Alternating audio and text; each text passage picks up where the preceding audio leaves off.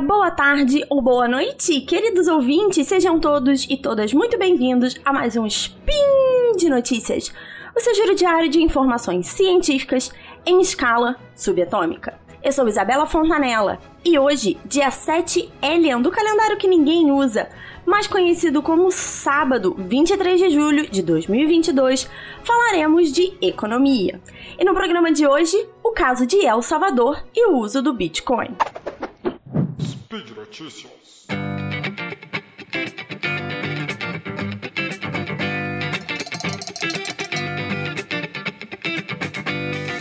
Então, gente, para quem não sabe, a ideia do Bitcoin nasceu logo depois da crise de 2008.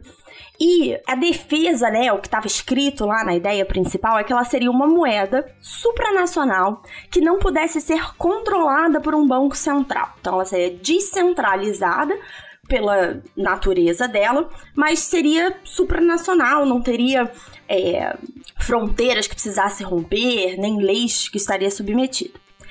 Isso deixaria essa moeda mais estável e mais confiável do que qualquer outra no mundo, pois ela não poderia sofrer intervenções externas.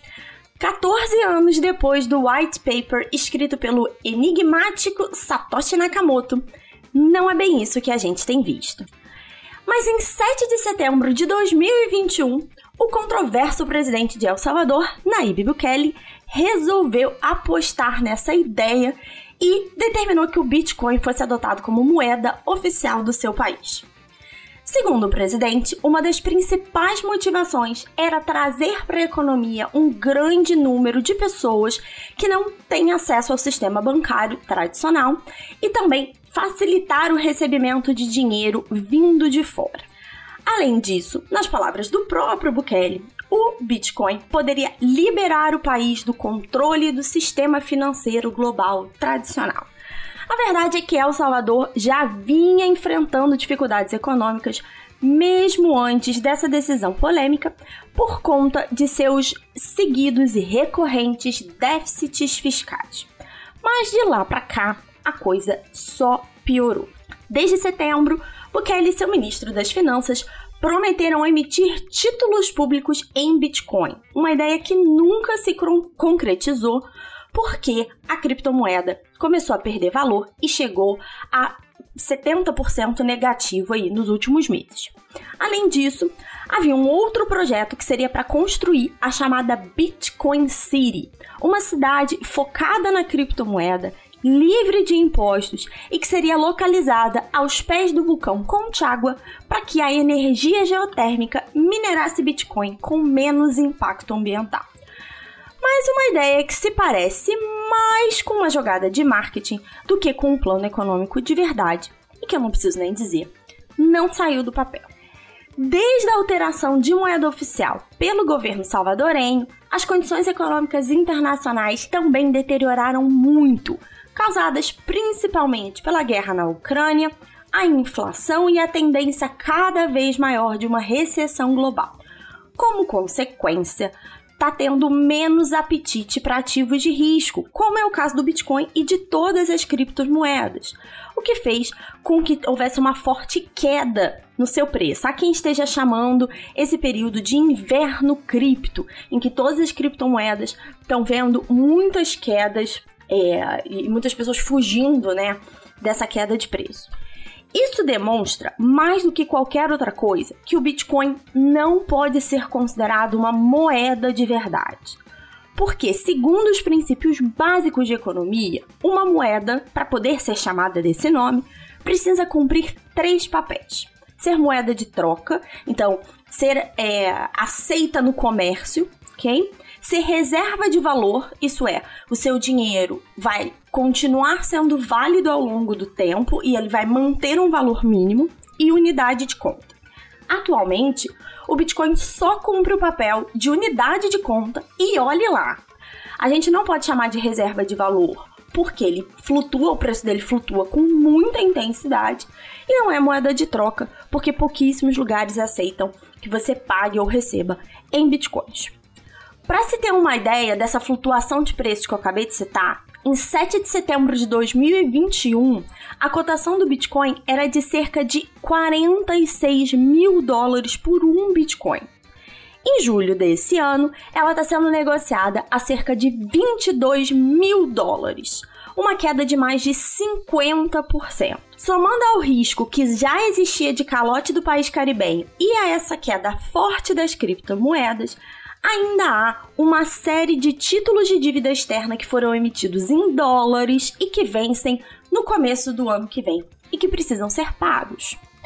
Isso tudo aumentou a pressão para que Bukele abandonasse a sua ideia de uma criptoeconomia.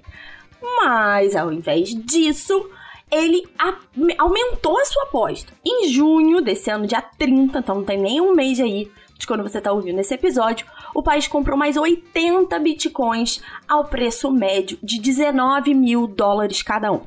Um gasto de cerca de um milhão e meio de dólares, ou equivalente a mais ou menos 7,6 milhões de reais. E em um tweet em que ele mostrava essas compras, o presidente ainda agradeceu aqueles que venderam barato, porque o Bitcoin ainda vai subir, segundo ele. Nesses 10 meses de, vamos dizer assim, experimento em El Salvador, o uso do Bitcoin em solo salvadorenho vem sendo bastante questionado, porque, segundo os dados do Banco Central do país, apenas 1,9% de todas as remessas internacionais que entraram foram negociadas em cripto. Além disso, consultorias e especialistas que estão observando o caso de perto imaginam que a única saída para essa crise será recorrer a um acordo de resgate com o FMI. Mas o fundo provavelmente exigiria a revogação da lei Bitcoin, o que afetaria diretamente a popularidade do presidente. Então, o mais provável é que El Salvador continue a se afundar em dívidas com juros cada vez mais altos, tentando rolar os vencimentos desses títulos mais para frente, provavelmente até 2024, quando Bukele tentará a reeleição, ainda ancorado nessa ideia de uma criptoeconomia e de um país voltado para o futuro, segundo as falas dele. Até essa eleição, não sabemos o que vai ser da economia de El Salvador e muito menos do preço do Bitcoin. Por isso, a situação ainda pode piorar. E por hoje é só nesse spin de notícias. Você pode deixar críticas, comentários e sugestões de tema lá no post desse episódio do Portal Deviante, onde você também encontra as notícias usadas como referência para esse spin.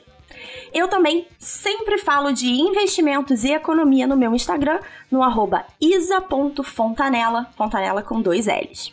Importante lembrar que esse e todos os outros podcasts da família Deviante só são possíveis de acontecer por conta da contribuição vinda do nosso patronato. Para fazer parte, contribua pelo Patreon, Padrim ou PicPay. Um beijo, um queijo e até amanhã!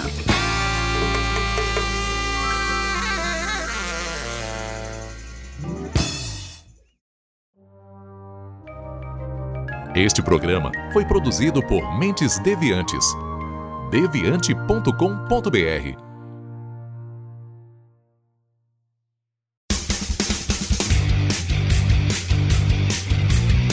Cortes, edição de podcast.